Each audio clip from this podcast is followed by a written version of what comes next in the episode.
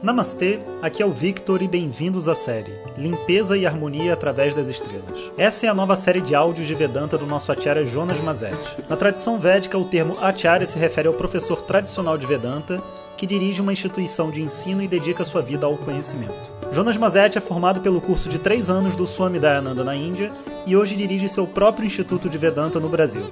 O seu propósito com esses áudios é permitir que as pessoas possam saborear o néctar do conhecimento e, quem sabe, despertar para uma nova liberdade. Hoje o tema é A Estrela da Prosperidade, Revati.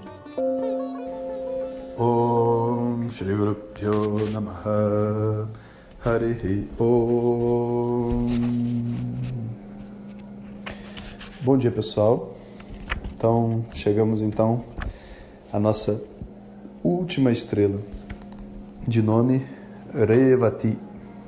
Inclusive era a estrela do Swami Dayananda, meu mestre. E essa estrela tem coisas muito especiais, não é à toa que é a estrela do Swami Dayananda.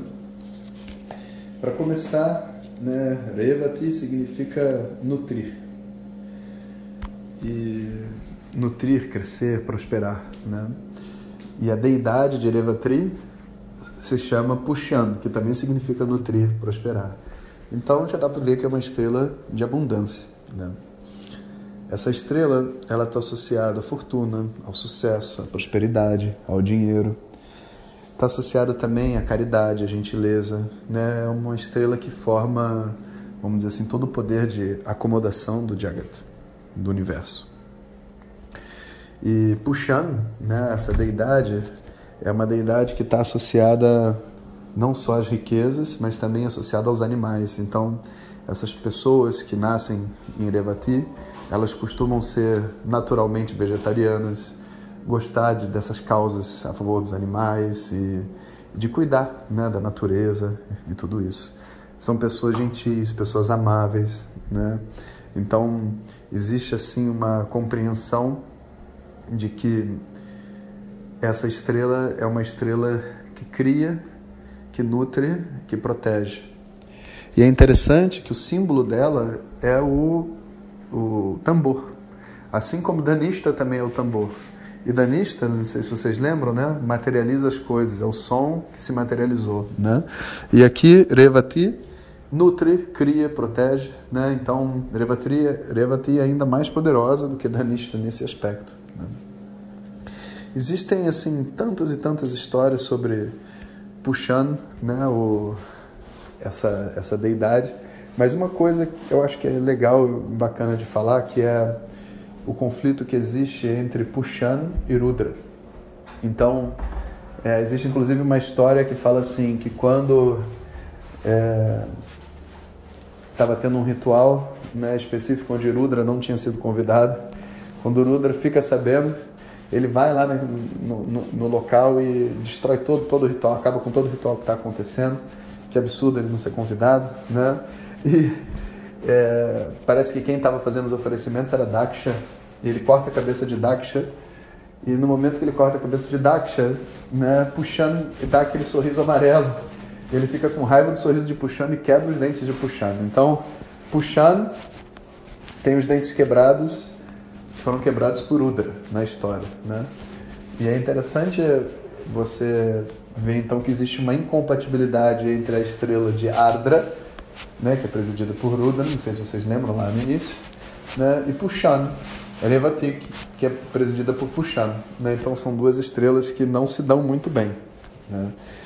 A Revati forma também, por exemplo, muitos bons guias, professores, gurus, né? porque tem essa capacidade de ser compassivo. A maior qualidade de um professor é a sensibilidade, é a compaixão, né? porque ao ensinar você tem que descer o nível da sua mente até o nível daquela pessoa que está ali na sua frente tentando aprender com as suas ignorâncias e falar para você mesmo, sendo aquela pessoa ignorante, né, é algo que você precisa ser caridoso, porque ninguém quer voltar à sua própria ignorância, aos seus traumas, aos seus medos, mas sem acessar as suas dificuldades internas, os seus medos internos, como que você pode ajudar uma pessoa a sair de dentro dos fantasmas dela, dos labirintos que a pessoa tem?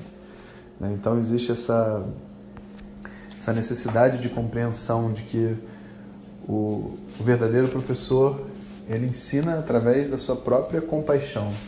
né? de, de, de se deixar ser aluno novamente, se deixar ser ignorante e, e através do amor, né, tirar a pessoa ali de dentro.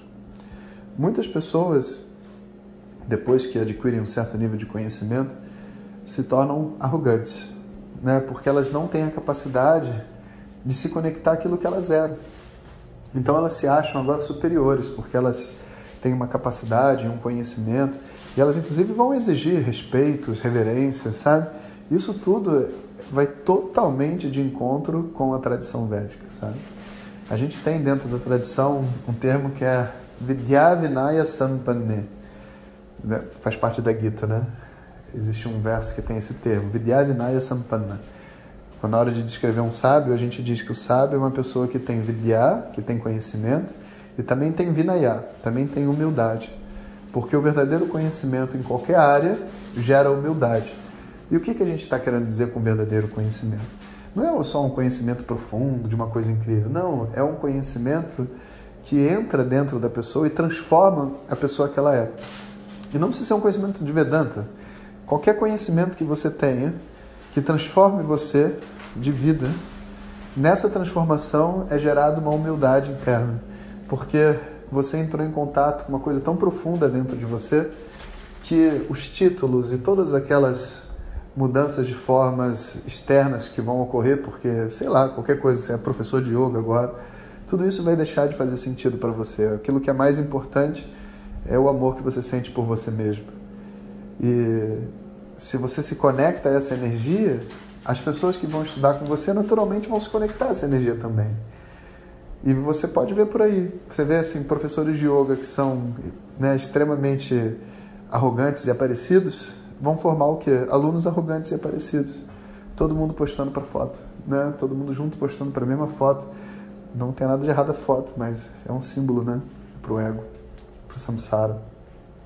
Então, a pessoa está treinando, treinando, treinando para quê? Para poder chegar depois, subir numa pedra e tirar uma foto. Sabe? Para quê?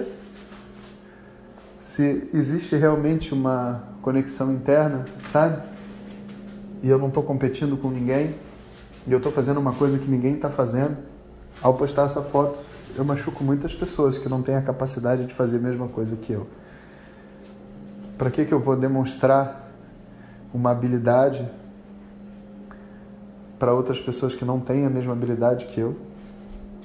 Se você repara bem, as pessoas muito fortes, elas são muito gentis. Elas não são grosseiras porque elas são fortes, elas podem ser e mostram para os outros o que, que elas podem fazer.